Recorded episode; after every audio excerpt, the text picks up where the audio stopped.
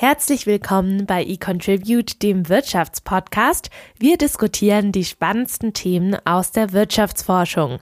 Wir widmen uns in dieser Staffel anlässlich der anstehenden Bundestagswahlen zentralen politischen Herausforderungen der kommenden Jahre und beleuchten diese wissenschaftlich.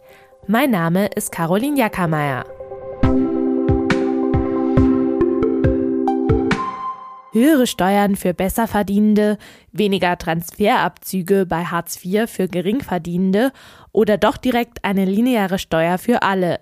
Die Parteien haben in ihren Programmen für die Bundestagswahl zahlreiche Vorschläge, wie sie das deutsche Steuersystem optimieren möchten. Welche Reform die Gesellschaft auf wissenschaftlicher Evidenz beruhen tatsächlich besser stellen würde, darüber spreche ich heute mit Felix Bierbrauer. Er ist Professor für Volkswirtschaftslehre bei eContribute an der Uni Köln, sitzt im wissenschaftlichen Beirat des Bundesministeriums für Wirtschaft und Energie und forscht unter anderem zur optimalen Besteuerung. Wir diskutieren darüber, ob unser Steuersystem effizient ist, wie sinnvoll ein höherer Spitzensteuersatz wäre und wie realistisch Steuersenkungen nach der Pandemie sind. Hallo Felix, schön, dass wir heute sprechen können. Bei uns geht es heute um einen Klassiker in Sachen Wahlkampfthemen, die Steuerreform. Das ist das Thema, das mindestens alle Wahljahre wieder hochkocht und diskutiert wird. Besonders zentral ist das Thema Steuern dieses Jahr ja auch im Hinblick auf die starke Neuverschuldung während der Pandemie. Da geht es um Fragen wie, was ist eine angemessene steuerliche Belastung für Besserverdienende? Was ist gerecht? Wie hoch sollte der Spitzensteuersatz sein? Wie kann man Geringverdienende entlasten? Und brauchen wir eigentlich eine Vermögenssteuer? Darüber werden wir heute sprechen. Ähm, da wir in diesem Rahmen nicht auf alle Steuern und Details eingehen können, würde ich mich gerne auf zwei zentrale Wahlkampfthemen beschränken. Einmal eine mögliche Reform der Einkommenssteuer und der Frage nach der Wiedereinführung einer Vermögenssteuer andererseits. Hm, zunächst aber mal die Frage nach einem historischen Rückblick. Also wenn wir jetzt in die vergangenen Wahlperioden schauen und auf die Regentschaft von Angela Merkel zurückblicken, was hat sich denn da steuerlich getan? Also sehr viel hat sich nicht getan. Also es gibt ein Missverhältnis zwischen der Intensität, mit der das Thema in Wahlkampfzeiten diskutiert wird, und den vielen Vorschlägen, die dann aus allen Richtungen gemacht werden und dem, was tatsächlich passiert ist. Also wenn man sich das deutsche Steuersystem anguckt, haben wir zwei große Blöcke. Das eine ist die Einkommenssteuer, das andere ist die Mehrwertsteuer. Und bei beiden hat sich im Prinzip an der Struktur und auch an der Höhe der Steuersätze über sehr lange Zeiträume nichts getan. Es gab jetzt in der letzten Legislaturperiode zwei Entwicklungen, die neu waren. Das eine ist, dass der Solidaritätszuschlag abgeschafft worden ist für ähm, niedrige und mittlere Einkommen. Und das andere ist, dass aufgrund der Pandemie für ein halbes Jahr lang die Mehrwertsteuersätze gesenkt wurden. Was ja aber dann auch eine Ausnahmesituation ist. Also wenn man es so grob zusammenfasst, äh, ist es schon auch in dem Bereich der Steuern der viel zitierte Stillstand, wenn man so mag. Ja, absolut. Also es wird viel diskutiert und es gibt auch ein typisches Muster in den ähm, Vorschlägen, die die Parteien vor der Wahl vorlegen. Also typischerweise ist es so, dass ähm, die CDU und die FDP eher Entlastungen fordern und die ähm, linken Parteien eher sagen, sie wollen Spitzensteuersatz erhöhen oder eine Reichensteuer ausbauen und Entlastungen bei den niedrigen Einkommen haben. Aber nach den Wahlen passiert dann relativ wenig. Spannende Frage, darüber werden wir auch später auf jeden Fall noch sprechen und uns einen Ausblick auf wissenschaftlicher Basis anschauen. Wir werden dann sehen, wie groß die Chancen eventuell sein können, dass wir in den kommenden Wahlperioden dann tatsächlich Änderungen sehen. Ähm, vorab, wir werden jetzt viel darüber diskutieren, welche Steuerreformen bzw. Steuersätze effizient oder wohlfahrtsfördernd sind. Könntest du die beiden Begriffe zum Einstieg vielleicht einfach mal für uns definieren? Ja, also Effizienz, das verwenden Ökonomen immer in einem speziellen Sinn. Das heißt im, im Jargon bei uns Pareto-Effizienz. Also das heißt, eine Sache ist effizient, wenn man sie einführen kann und es gibt niemanden, der verliert, alle gewinnen. Ja, das sollte also eine Sache sein, die gänzlich unkontrovers ist. Es gibt nur Gewinner, keine Verlierer. Es gibt aber natürlich auch Politikmaßnahmen, wo ein paar Leute sich besser stellen und ein paar Leute sich schlechter stellen. Und dann muss man irgendwie einen Abgleich schaffen. Da muss man die Gewinne der Gewinner vergleichen mit den Verlusten der Verlierer. Und dann braucht man ein Wohlfahrtsmaß, das irgendwie sagt, was ist jetzt wichtiger, die Gewinne oder die Verluste. Und dann redet man über eine Wohlfahrtssteigerung, wenn man mit diesem Wohlfahrtsmaß zu dem Ergebnis kommt, dass die Gewinne so hoch sind, dass die Verluste der anderen gerechtfertigt sind. Ja, also jede Effizienzsteigerung ist immer auch eine Wohlfahrtssteigerung, Aber andersrum gilt es halt nicht. Ne? Es kann Wohlfahrtssteigerungen geben, bei denen auch ein paar Leute schlechter gestellt werden. Und dann direkt vielleicht ein Statement dazu. Also wie effizient ist da unser Steuersystem jetzt aus wissenschaftlicher Sicht, wenn man das so vereinfacht ausdrücken kann? Die Frage würde ich auf zwei Ebenen beantworten. Es gibt zum einen die Frage, ist die grundsätzliche Konzeption des Steuersystems sinnvoll? Und das andere ist die speziellere Frage, haben wir die richtigen Steuersätze? Und die grundsätzliche Konzeption des deutschen Steuersystems ist eigentlich eine sehr gute, in dem Sinne, dass wir breit angelegte Steuern haben. Also die wichtigsten Einnahmequellen sind die Einkommenssteuer und die Mehrwertsteuer. Das sind breit angelegte Steuern, die wenig Ausnahmeregelungen haben. Wir haben nicht ähm, Steuern auf spezifische Produkte oder spezifische Branchen. Wenn man sowas hat, dann äh, ist das immer eine Einladung für Lobbying und für äh, das Suchen nach Ausnahmeregeln und nach Schlupflöchern. Und dieses grundsätzliche Design des Steuersystems, das ist im Prinzip ähm, das, was es möglich macht, einen ausgebauten Wohlfahrtsstaat zu haben, was es möglich macht, ein öffentliches Bildungssystem zu finanzieren und im Prinzip alle modernen Wohlfahrtsstaaten, von denen man sagen würde, die sind im Großen und Ganzen gut funktionierende Gemeinwesen, haben eine solche Steuerstruktur. So die zweite etwas ähm, mehr ins Detail gehende Frage ist, sind unsere Steuersätze die richtige? Also wenn wir zum Beispiel einen Spitzensteuersatz von 42 Prozent haben, ist das zu hoch oder zu niedrig? Ja, also ich würde bei dem Effizienzthema unterscheiden zwischen, was sind die grundlegenden Prinzipien, wie es gestaltet ist, und was sind die, äh, was ist die Höhe der Sätze? Ja, und ähm, im ersten Teil würde ich sagen, so wie es grundlegend gestaltet ist, das macht total Sinn. In dem Sinne ist das effizient. Und was, was wir dann jetzt auch wohl eingehender diskutieren werden, wenn man ganz konkret über einzelne Steuersätze spricht, dann findet man in diesem System aber einiges an Ineffizienzen. Genau, wir zoomen da sozusagen auch rein und gehen jetzt in die Details der Steuersätze beziehungsweise des Aufbaus und sprechen jetzt bei Reformen auch nicht darüber, grundlegend äh, die Strukturen neu aufzubauen, sondern eben in diesem System, was sich verändern lässt äh, oder eben gegebenenfalls verbessern lassen würde. Ähm, ihr habt ja in einem aktuellen Artikel mögliche Reformoptionen für das deutsche Steuer- und Transfersystem beleuchtet, auch unter zwei Gesichtspunkten. Einmal eben wohlfahrtsökonomisch, also was sollte man tun, mit welcher Reform würde man äh, die Menschen besser stellen und politökonomisch, also was hat politische Mehrheiten, welche Lösungen sind auch wirklich politisch durchsetzbar. Bevor wir jetzt zu den konkreten Reformen kommen. Noch einmal ein Blick auf den Status quo. Also kannst du da noch einmal einfach kurz die Eckdaten skizzieren, dass wir da alle auf demselben Stand sind. Bei unserem Einkommenssteuersystem, wo verläuft der Grenzsteuersatz oder was sind die wichtigsten markanten Merkmale? Also beim Einkommenssteuersystem ist das wichtigste markante Merkmal, dass es einen Einkommensbereich gibt. Das ist so etwa um 10.000 Euro rum, wo überhaupt der Einkommenssteuersatz erst anfängt zu greifen. Ne? Vorher hat man das steuerfreie Existenzminimum. Und dann steigt in diesem System der Steuersatz mit dem Einkommen. Das ist das, was man Progression nennt. Und dann gibt es eine erste Progressionsphase, die recht steil ist, wo man dann, äh, wenn man ähm, zusätzliches Einkommen hat, mit immer höheren Steuersätzen konfrontiert wird.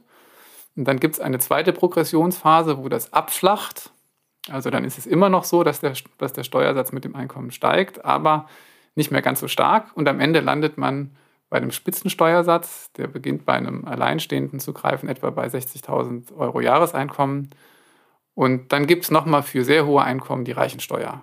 Was man aber sehen muss, ist, dass das Einkommenssteuersystem für die meisten Menschen nicht in Isolation wirkt, sondern es wirkt gemeinsam, für Angestellte insbesondere, mit dem Sozialversicherungssystem und für Leute, die niedrige Einkommen haben, ähm, wirkt es in Interaktion mit der Grundsicherung, also mit Hartz IV und den ähm, verschiedenen Transfers, die da zusammenspielen. Also das heißt, wenn wir uns fragen, wie sehr ist eigentlich jemand durch dieses System belastet, dann ist es irreführend, nur auf das Einkommenssteuersystem zu gucken, sondern man muss diese drei Sachen zusammen in den Blick nehmen. Und das haben wir in unserer Arbeit auch gemacht. Ja, genau das werden wir jetzt auch versuchen. Vielleicht schauen wir uns da erstmal an, was die Parteien ähm, auch konkret in Sachen Einkommenssteuern fordern. Also man kann vielleicht grob zusammenfassen, dass alle Parteien Menschen mit niedrigem oder mittlerem Einkommen entlasten wollen. Ähm, das ist auch meistens relativ weit gefasst, also bis zu einem Einkommen von ca. 150.000 Euro im Jahr. Zwar in unterschiedlicher Höhe sollen die Entlastungen sein, aber die Parteien, kann man sagen, sind sich generell einig, dass ähm, diese Einkommensgruppen eben zum Beispiel über Steuerentlastungen oder auch über höhere Grundfreibeträge ähm, ja entlastet werden sollen. Differenzen gibt es dann vor allem beim Thema, wie man mit den Topverdienenden umgeht. und wie wissenschaftlich basiert, ähm, beziehungsweise eben aus eurer wissenschaftlichen Sicht sinnvoll ähm, die Vorschläge der Parteien sind, äh, wollen wir uns jetzt anschauen. Ihr habt die Optionen für verschiedene Einkommenssteuerreformen analysiert. Kannst du einmal knapp schildern, wie ihr bei der Auswertung möglicher Reformoptionen vorgegangen seid? Also wir haben ein abstraktes Modell zugrunde gelegt, in dem das Wichtigste an diesem Modell ist im Prinzip, dass wir unterstellen, dass Leute auf die Anreize zur Einkommenserzielung reagieren. Also das heißt, wenn Grenzsteuersätze sehr hoch werden, dann sinken die Anreize zur Einkommenserzielung. Und äh, wir haben eine Formel hergeleitet, an der man ablesen kann, ob jemand von einer bestimmten Reformrichtung profitiert oder ob er schlechter gestellt wird. Ja, und diesen Ansatz haben wir dann mit Daten gefüttert. Ihr teilt eure Analyse ja auch in drei Einkommensgruppen ein, was ich jetzt auch für unser Gespräch für sinnvoll erachte. Deswegen lass uns zunächst mal bei den niedrigen Einkommen bleiben. Ähm, da ist das ähm, Hauptproblem, wenn man es so nennen mag, äh, dass politisch und gesellschaftlich viel diskutiert wird, die sind die hohen Transferentzugsraten für Hartz-IV-Empfänger, die du ja vorher auch schon angesprochen hattest. Ähm, das heißt, wenn diese sich was hinzuverdienen möchten, bleibt vom Lohn fast nichts mehr übrig, ähm, da das Geld wieder von den Sozialleistungen ab abgezogen wird. Man kann grob sagen, von einem zusätzlich verdienten Euro bleiben am Ende ähm, möglicherweise nur 10 bis 20 Cent. Wie wir gerade auch gehört haben, ist es politisch äh, ja gewollt, Geringverdienende zu entlasten. Ähm, wäre es denn dann aus wissenschaftlicher Sicht sinnvoll, die Transferentzugsraten einfach zu senken? Ja, also es ist tatsächlich so, dass die ähm, Transferentzugsraten sehr hoch sind und äh, eine Art, das anschaulich zu machen, ist, wenn man mal vergleicht, was jemand, der Grundsicherung oder Hartz IV bezieht und ein Jahreseinkommen von 20.000 Euro im Jahr etwa hat, da bleiben von einem zusätzlich verdienten Euro unter Umständen 20 Cent übrig. Jemand, der die Reichensteuer zahlt, er hat einen Grenzsteuersatz von 45 Prozent, da bleiben von einem zusätzlich verdienten Euro 55 Cent übrig. Also das, da merkt man, dass das ein problematisches Verhältnis ist. Gleichzeitig ist es so, dass man, wenn man einen Wohlfahrtsstaat haben will, muss man irgendwo Transferentzugsraten haben. Man kann ja nicht äh, Transfers für alle haben, sondern irgendwie muss man dann diese Transfers auch wieder abschmelzen und in einen Einkommensbereich übergehen, in dem die Leute Steuern zahlen und die Transfers finanzieren. Das heißt, es ist nicht mit einem einfachen Schimpfen auf die Transferentzugsraten getan, sondern man muss die Frage stellen, wo sollen sie denn hin? Und diese Frage haben wir uns angeschaut und haben insbesondere geprüft, ob es Effizienzverbesserungen gibt, wenn man die Transferentzugsraten dort, wo sie im Moment besonders hoch sind, also bei den 20.000 Euro im Jahr, dort senkt und ähm, sie stattdessen in einen höheren Einkommensbereich verschiebt. Und da kommt bei unserer Analyse raus, dass das tatsächlich der Fall ist. Also das wäre eine echte Effizienzsteigerung in dem Sinne, das wäre eine Steuersenkung für einen Teil der Bevölkerung, der aber so viel zusätzliche Staatseinnahmen generiert, dass er selbstfinanzierend wäre. Das heißt, in welchem Bereich würde sich das idealerweise nach euren Berechnungen verschieben? Wir würden diese Transferentzugsraten bei 20.000 Euro senken und dann bei etwas höheren Einkommen die die Transferentzugsraten wieder erhöhen. Das wäre dann vielleicht bei 25.000 oder 30.000 Euro Jahreseinkommen. Die wichtigste Aussage daran ist, irgendwo muss es sein. Also man braucht diesen Anschluss an auch das äh, klassische Steuersystem. Und euren Berechnungen wäre es aber sowohl politisch durchsetzbar dann auch, ähm, Transferentzugsraten zu verringern und finanzierbar, beziehungsweise käme auch der Bevölkerung zugute. Ja, ja, es wäre eine echte Effizienzsteigerung. Also wie gesagt, keine Verlierer. Da ist natürlich interessant zu schauen, warum das dann teilweise trotzdem nicht umgesetzt wird, aber das möchte ich uns noch ein bisschen vorenthalten äh, für unser Fazit. Wenn man sich vielleicht den Graphen nochmal ähm, vor Augen führt, den du auch vorher beschrieben hattest, ähm, eben wie unsere Grenzsteuersätze aussehen, steigt der Steuersatz, ähm, wie beschrieben, eben nicht linear an. Also wir sehen jetzt keine gerade Linie zwischen dem Steuersatz oder keinen linearen Zusammenhang zwischen Steuersatz und steigendem Einkommen, ähm, sondern es bildet sich so eine Art Mittelstandsbauch, wie das auch bezeichnet wird, ähm, da es eben eine leichte Kurve ähm, im Verlauf gibt. Immer wieder wird in der Politik äh, eben auch darüber diskutiert, diesen sogenannten Mittelstandsbauch äh, zu eliminieren. Das fordert vor allem die FDP. Und genau diesen Bereich habt ihr euch auch näher angeschaut. Ähm, was steckt denn dahinter? Also warum gibt es denn den sogenannten Mittelstandsbauch und warum muss es ihn vielleicht auch geben? Es gibt eine ganz einfache mechanische Antwort darauf. Wenn man hohe Einkommen stark besteuern will, sagen wir mit einem Spitzensteuersatz von 42 Prozent, und man hat gleichzeitig steuerfreies Existenzminimum und dort hat man einen Steuersatz von 0 Prozent. Und dann fängt man mit einem Eingangssteuersatz von 14 Prozent irgendwann an. Also man muss ja irgendwie dann von den 14 Prozent bei den niedrigen Einkommen zu den 42 Prozent bei den hohen Einkommen kommen. Und das geht nur, indem man irgendwo zwischendurch einen steilen Anstieg hat. Anders klappt das nicht. Ja, also das heißt, es ist eine Konsequenz ein Stück weit aus dem Umstand, dass man progressiv besteuern will. Und ähm, es gibt da auch im Prinzip eine politökonomische Logik, die das auch äh, unwahrscheinlich macht, dass man da jemals wegkommt. Denn wenn man sich überlegt, welche Steuerreformen haben Rückhalt in der Bevölkerung, und dann ist im Prinzip die Logik, die sich da äh, ergibt, eine, die sagt, wenn wir bei den hohen Einkommen die Belastung steigern, dann trifft das ja erstmal nur die hohen Einkommen, also sagen wir die Top 10% der Einkommensverteilung. Und wenn das zusätzliche Einnahmen generiert, dann ist das für die unteren 90% gut. Das ist eine Mehrheit. Was ein bisschen schwieriger zu verstehen ist, ist, aus der gleichen Logik folgt auch, es ist typischerweise politisch mehrheitsfähig, die Einkommen bei den niedrigen, die Steuern bei den niedrigen Einkommen zu senken. Ja, und das heißt, also wenn ich das zusammenfasse, es ist relativ leicht, politische Mehrheiten zu generieren, dafür die Reichen stärker zu besteuern. Und es ist relativ leicht, politische Mehrheiten dafür zu kriegen, die Armen niedriger zu besteuern.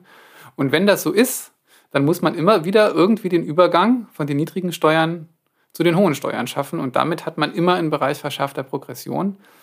Und deswegen äh, sind wir skeptisch, dass es jemals gelingen wird, diesen Mittelstandsbauch loszuwerden. So ähnlich auch wie bei, wie bei den Transferentzugsraten. Irgendwo muss es sozusagen einen Übergang geben, einen Anschluss geben, äh, wenn das nicht alles einfach gleich ist. Genau, also solange wir, solange wir keine Flat Tax wollen, muss es diesen Übergang irgendwo geben. Dann kann man noch die Frage stellen, kann man ihn irgendwo hinschieben? Ist er an der richtigen Stelle im aktuellen System? Also wir haben jetzt in unserer Analyse gefunden, es wäre wahrscheinlich mehrheitsfähig, ihn nach rechts zu verschieben.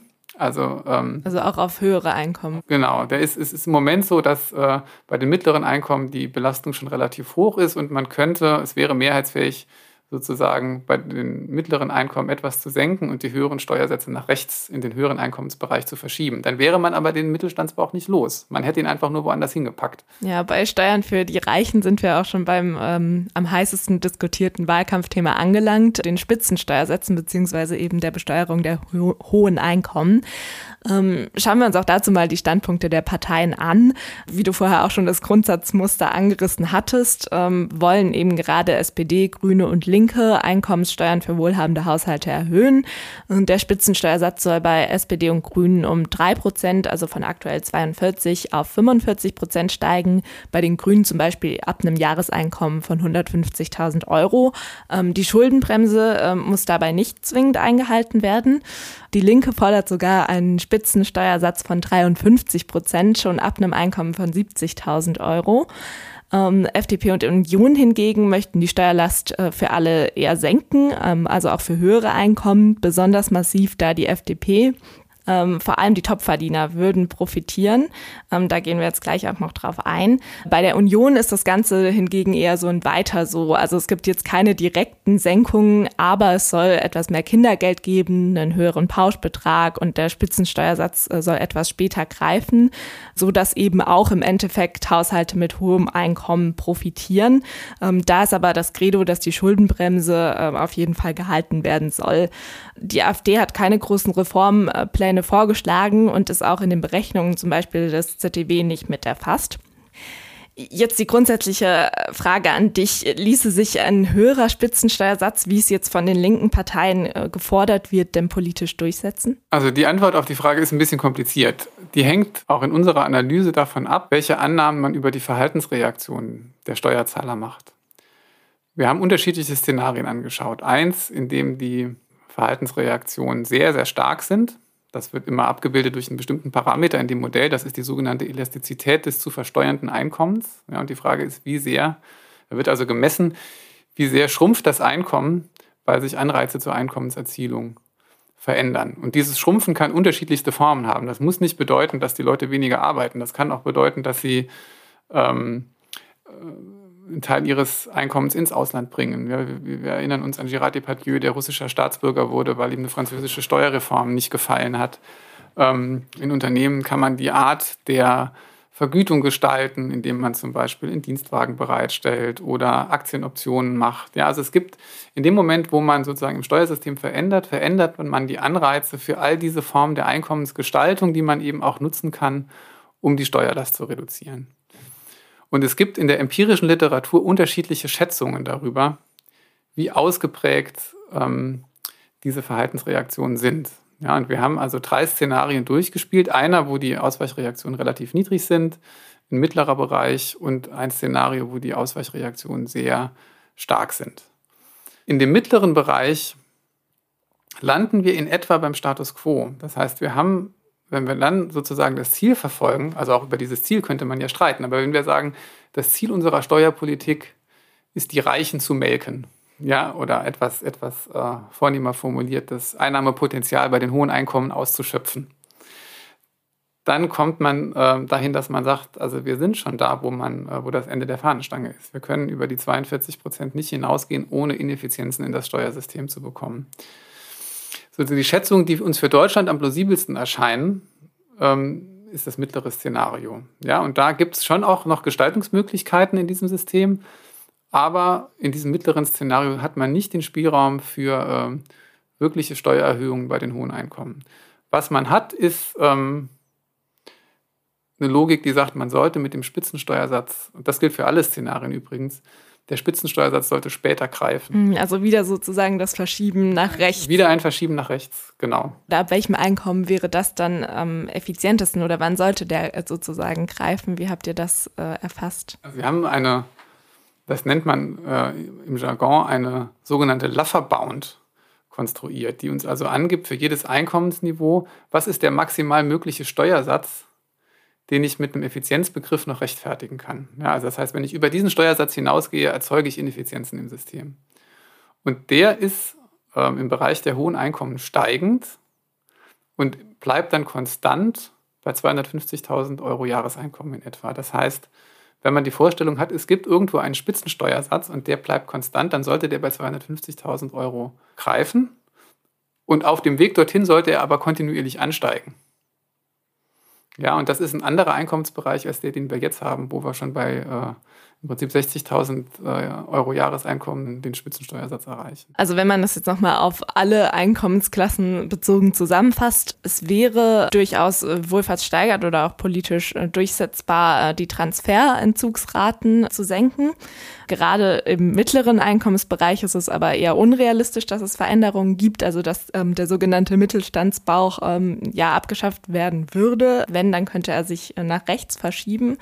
Und äh, wenn wir eben auf den Spitzensteuersatz gucken, äh, dann ist es da auch nicht effizient, den zu erhöhen, euren Berechnungen zufolge.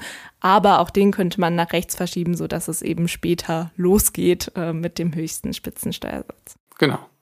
Das war alles eine Diskussion, die sich um die Einkommenssteuer gedreht hat. Äh, was aber auch noch oft ins Spiel gebracht wird, ist die Vermögenssteuer. Ähm, diese lehnen Union, FDP und AfD ab. Allerdings befürworten die linken Parteien, also Grüne, SPD und die Linke, die Vermögenssteuer. Ähm, SPD und Grüne fordern da ein Prozent auf sehr hohe Vermögen. Die Linke möchte schon Vermögen ab einer Million mit fünf Prozent besteuern. Was zeigt da die wissenschaftliche Evidenz? Also wäre eine Vermögenssteuer politisch durchsetzbar und wohlfahrtssteigernd? Also die Vermögenssteuer ist auch in der wissenschaftlichen Literatur im Moment äh, intensiv diskutiert. Und ähm, man muss eine Sache dazu sagen. Es gibt, ähm, wenn, wir, wenn wir sozusagen das Ideal der evidenzbasierten Politikevaluation haben, haben wir bei der Vermögenssteuer im Moment ein Problem. Weil es nämlich ganz wenige Länder gibt, die eine Vermögenssteuer haben. Also die Schweiz ist eine Ausnahme. Ganz viele europäische Länder haben in den 1990er Jahren ihre Vermögenssteuer abgeschafft, darunter auch Deutschland. Ähm, aber sie wird äh, in ganz vielen Ländern im Moment diskutiert als Reaktion auf eine zunehmende Konzentration von Vermögen und dem Gefühl, dass das letzten Endes ähm, aus verschiedenen Gründen problematisch ist. Also zum einen dazu führt, dass ähm, sehr wohlhabende, vermögende Menschen nicht zur Finanzierung unseres Gemeinwesens ausreichend herangezogen werden. Auch dahingehend, dass man sagt, es wird letzten Endes zu einer Gefahr für die Demokratie, wenn wirtschaftliche Macht so stark in den Händen weniger konzentriert ist. Also diese ähm, Befürchtungen stehen da im Raum und führen dazu, dass die Parteien Vermögenssteuern ins Programm nehmen. Die Schwierigkeit ist, das, was wir im Moment darüber sagen können, wie eine Vermögenssteuer wirkt, können wir nicht wirklich stützen auf eine Forschungsliteratur, die sich am aktuellen Rand mit den Auswirkungen einer Vermögenssteuer beschäftigt hat, weil es einfach ganz wenige Länder gibt, wo man wirklich im Sinne einer evidenzgestützten Evaluation daran gehen kann, sondern das, was man hat, sind im Prinzip Ex-ante-Analysen. Ja, man nimmt ein Modell, man macht bestimmte Annahmen und dann fragt man sich, was käme denn daraus, wenn wir eine Vermögenssteuer einführen würden? Ja, und es gibt jetzt viele Leute, die sagen, die, die ähm, Erfahrungen, die wir in den 1990er Jahren gemacht haben, die auch dazu geführt haben, dass Vermögenssteuern in vielen Ländern abgeschafft wurden. Also diese Erfahrungen waren insbesondere, es war eine komplizierte Steuer. Sie war kompliziert einzunehmen. Man hat viel Bürokratie gebraucht. Es gab einen intensiven Steuerwettbewerb zwischen verschiedenen Ländern, ein sogenanntes Race to the Bottom zu immer niedrigeren Sätzen. Und es gab eben auch ähm, sehr äh, effektive Vermeidungsstrategien der Vermögenden, sodass diese Steuer am Ende vielleicht einen hohen symbolischen Wert hatte. Wir ziehen die Vermögenden heran, aber am Ende relativ wenig gebracht hat. Mhm. Ja, und jetzt ist natürlich ähm, die aktuelle Situation eine andere. Also man hat eine andere Möglichkeit, unter Umständen eine Vermögenssteuer auch durchzusetzen und das äh, Vermeiden und Umgehen dieser Steuer schwieriger zu machen die, die Fürsprecher einer Vermögenssteuer argumentieren so. Aber man muss sagen, das ist ein Stück weit eine Analyse, die ist in dem Sinne spekulativ, weil sie eben auf theoretischen Erwägungen basiert und nicht datengestützt im Moment gemacht werden kann. Einfach weil wir zu wenige Länder haben, die Erfahrung mit der Vermögenssteuer haben. Also es gibt eine Studie, die ähm, eine Reform in Dänemark äh, in den Blick nimmt die aktuell publiziert worden ist, aber auch auf ältere Daten zurückgreift und auch wieder dieses Bild bestätigt, dass die Ausweichreaktionen sehr markant sind bei der Vermögenssteuer. Hm, also ist es zumindest nicht so, äh, dass diese Forderung jetzt darauf basiert, ähm, dass es wirklich gesichert ist, dass es sinnvoll wäre, sie einzuführen, sondern es hat schon wieder diesen Symbolcharakter. Also ich denke, es hat auf jeden Fall den Charakter aus Sicht der politischen Parteien zu sagen, die Vermögenskonzentration ist ein Problem und es ist auch ein Problem, das wir angehen. So, und jetzt gibt es die etwas ähm, technischere Diskussion darüber, wenn man dieses Problem angehen will, ist die Vermögenssteuer dafür das richtige Instrument. Was gibt es da an Wissenschaft, das zuverlässige Aussagen treffen kann? Äh, ist das das richtige Instrument oder soll es vielleicht eine höhere Erbschaftssteuer sein? Oder wie ist der Zusammenhang eben auch mit einem höheren Spitzensteuersatz? Ja, also es gibt jetzt wenige Analysen, die ich jetzt für Deutschland da äh, ins Feld führen kann. Also ich habe eine Analyse für die USA gesehen, wo im Prinzip äh, gesagt wird, also wenn wir zu den richtig Reichen gehen, ja, das sind Leute, die besitzen Aktienpakete, die besitzen Unternehmensanteile, da kommt das Einkommen aus dem Vermögen. Und wenn wir die erreichen wollen mit der Besteuerung, brauchen wir die Vermögenssteuer. Und sozusagen ein wirklich progressives Steuersystem kommt ohne Vermögenssteuer nicht aus. Ähm, wie gesagt, das basiert aber auf Annahmen darüber, wie groß die Ausweichreaktionen sind, dass die nicht zu stark sind. Die sind relativ, also Gabriel Suckmann ist der, ist der Forscher, der da am prominentesten ähm, äh, ist in diesem Bereich. Der unterstellt typischerweise 15% Ausweichreaktion, was anders ist als das, was wir in der Vergangenheit hatten. Na, das heißt, äh, da muss man ein Stück weit ähm, hoffen, dass er recht hat, wenn man sich für eine Vermögenssteuer ausspricht. Ja, er macht ähm, durchaus überzeugende Punkte, aber ich sozusagen, wenn, wenn jetzt gefragt wird, was kann man denn aus wissenschaftlicher Sicht wirklich sagen, muss man zurückhaltend sein, weil es einfach wenig Evidenz gibt. Ja, also eben, man kann nur Annahmen treffen, aber eine sichere, endgültige Antwort können wir auch hier heute nicht geben nochmal vielleicht zu dem Hintergrund der Steuern. Ähm, was keine der Parteien so richtig konkret darlegt, ist, wie auch Steuererleichterungen finanziert werden sollen, was ja auch eine klassische Frage in dieser Debatte ist. Ähm, faktisch gibt es da ja eigentlich nur drei Möglichkeiten. Einmal Steuern erhöhen, ähm, was sich ja dann widerspricht, einmal die Verschuldung ähm, erhöhen oder die Staatsausgaben zu senken. Was ist da eben deine Einschätzung jetzt, wenn wir zum Beispiel auch auf die Situation der Pandemie schauen? Ähm, sind da Steuererleichterungen ähm, überhaupt gerade denkbar? Also damit rechne ich nicht. Dafür ist der, ähm, der Finanzierungsbedarf zu groß. Also es ist ja auch schon so, dass wir vor der Pandemie eine intensive Diskussion darüber hatten, ob wir die Zukunftsaufgaben, die wir im Bereich Klimaschutz und Digitalisierung haben, überhaupt mit der Schuldenbremse äh, übereinbringen können. So, und jetzt ist der Finanzierungsbedarf ja größer geworden und nicht kleiner durch die Pandemie. Und wir müssen zusätzlich zu diesen Zukunftsausgaben eben auch die, die Schulden, die wir in den äh, vergangenen zwei Jahren aufgenommen haben, auch irgendwo wieder zurückfahren. Also insofern sehe ich nicht, wo der Spielraum für äh, Steuersenkungen herkommen soll. Das heißt, es ist ähm, doch auch Wahlkampf, äh, wo am Ende aber eigentlich äh, auch jetzt vielleicht auf wissenschaftlicher Basis klar ist, ähm, okay, es ist nicht wirklich durchsetzbar, ähm, die Forderungen alle umzusetzen. Ja, also im Wahlkampf wird vieles auch steuerpolitisch in Aussicht gestellt, was dann hinterher nicht passiert. Im Wahlkampf sind das Positionierungen, die ähm, eingegangen werden, wo man versucht klarzumachen, wo man, wenn man frei von Randbedingungen wäre, am liebsten hinginge. Und dann beginnen eben die Koalitionsverhandlungen nach der Wahl. Und dann sieht das Kalkül dann oft anders aus. Das ist so. Das heißt, ähm, wenn wir jetzt nochmal auch auf die Parteien blicken, ähm, ist jetzt ähm, nach dieser Analyse ein realistisches Szenario wahrscheinlich äh, das Programm der Union mit einem weiter so oder auch wie wir es in den vergangenen ja, Legislaturperioden erlebt haben? Also was ich erwarte, ist eine weitere Diskussion um die Schuldenbremse. Das ist einfach eine besondere Herausforderung, unser, unser Land und seine Infrastruktur zukunftsfähig zu machen. Und ähm, es ist auch so, dass unter denjenigen, die lange Zeit vehemente Befürworter der Schuldenbremse waren, auch ein bisschen das Nachdenken eingesetzt hat. Man muss dazu sagen, die Befürworter der Schuldenbremse haben ähm, ein wichtiges Argument auf ihrer Seite, nämlich dass dieses Schuldeninstrument häufig missbraucht worden ist für andere Zwecke. Also wir hatten früher Schuldenregeln, die eine überhöhte Schuldenaufnahme daran geknüpft haben, dass eine Störung des gesamtwirtschaftlichen Gleichgewichts vorliegt. Und dann wurde ständig eine Störung des gesamtwirtschaftlichen Gleichgewichts gefunden, damit man Schulden aufnehmen kann.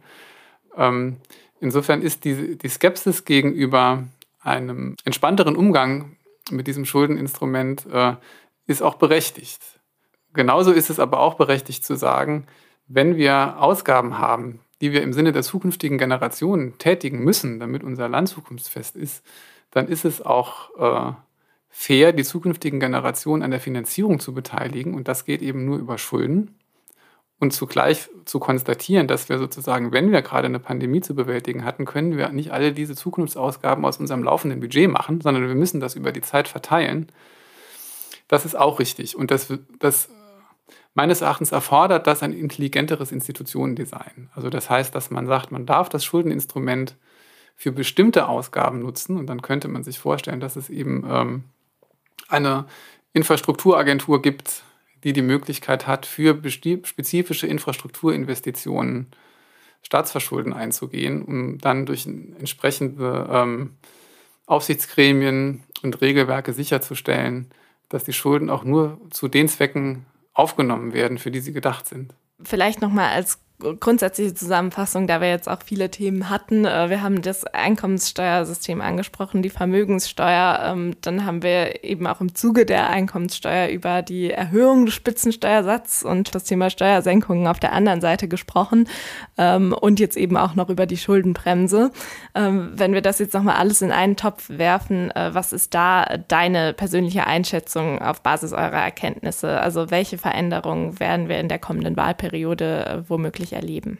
Also ich kann sozusagen für die Dinge werben, die wir in unseren Analysen finden und die nahelegen zu sagen, es ist auf jeden Fall wichtig, bei den ähm, ganz niedrigen Einkommen, bei denjenigen, die von Hartz IV leben, die Anreize zur Einkommenserzielung zu verbessern. Und das kann man auch in einer Art und Weise machen, die ähm, selbstfinanzierend ist. Also das heißt, ohne dass man zusätzliches Geld in die Grundsicherung stecken muss. Ob das gehört wird, das müssen wir sehen. Ja? Ähm, wir versuchen mit unserem ähm, Aufsatz einen Beitrag dazu zu leisten, dass es ein bisschen wahrscheinlicher wird, dass es gehört wird. Ansonsten erwarte ich eine Diskussion über die Finanzierung der Lasten der Pandemie. Das kann dazu führen, dass wir über einen Lastenausgleich reden. Es kann dann auch sein, dass sozusagen der Soli, den wir gerade abgeschafft haben, in einer anderen Form zurückkommt als Pandemie-Soli. Und ich könnte mir vorstellen, dass die Schuldenbremse in einer Art und Weise modifiziert wird, dass äh, bestimmte Infrastrukturinvestitionen schuldenfinanziert möglich werden, die es im Moment nicht sind. Ja, dann blicken wir auf jeden Fall gespannt auf die Wahlen und auch auf die kommende Legislaturperiode. Vielen Dank auf jeden Fall für deine Einschätzung und unser Gespräch. Ja, ich danke auch. Das war der Wirtschaftspodcast des Exzellenzclusters eContribute der Universitäten Bonn und Köln, gefördert von der Deutschen Forschungsgemeinschaft. Im Cluster forschen unsere Mitglieder aus Politik, Rechts- und Wirtschaftswissenschaften sowie Psychologie und Soziologie. Wir wollen Märkte besser verstehen, um soziale, technologische und wirtschaftliche Herausforderungen der heutigen Zeit zu meistern. Danke fürs Zuhören.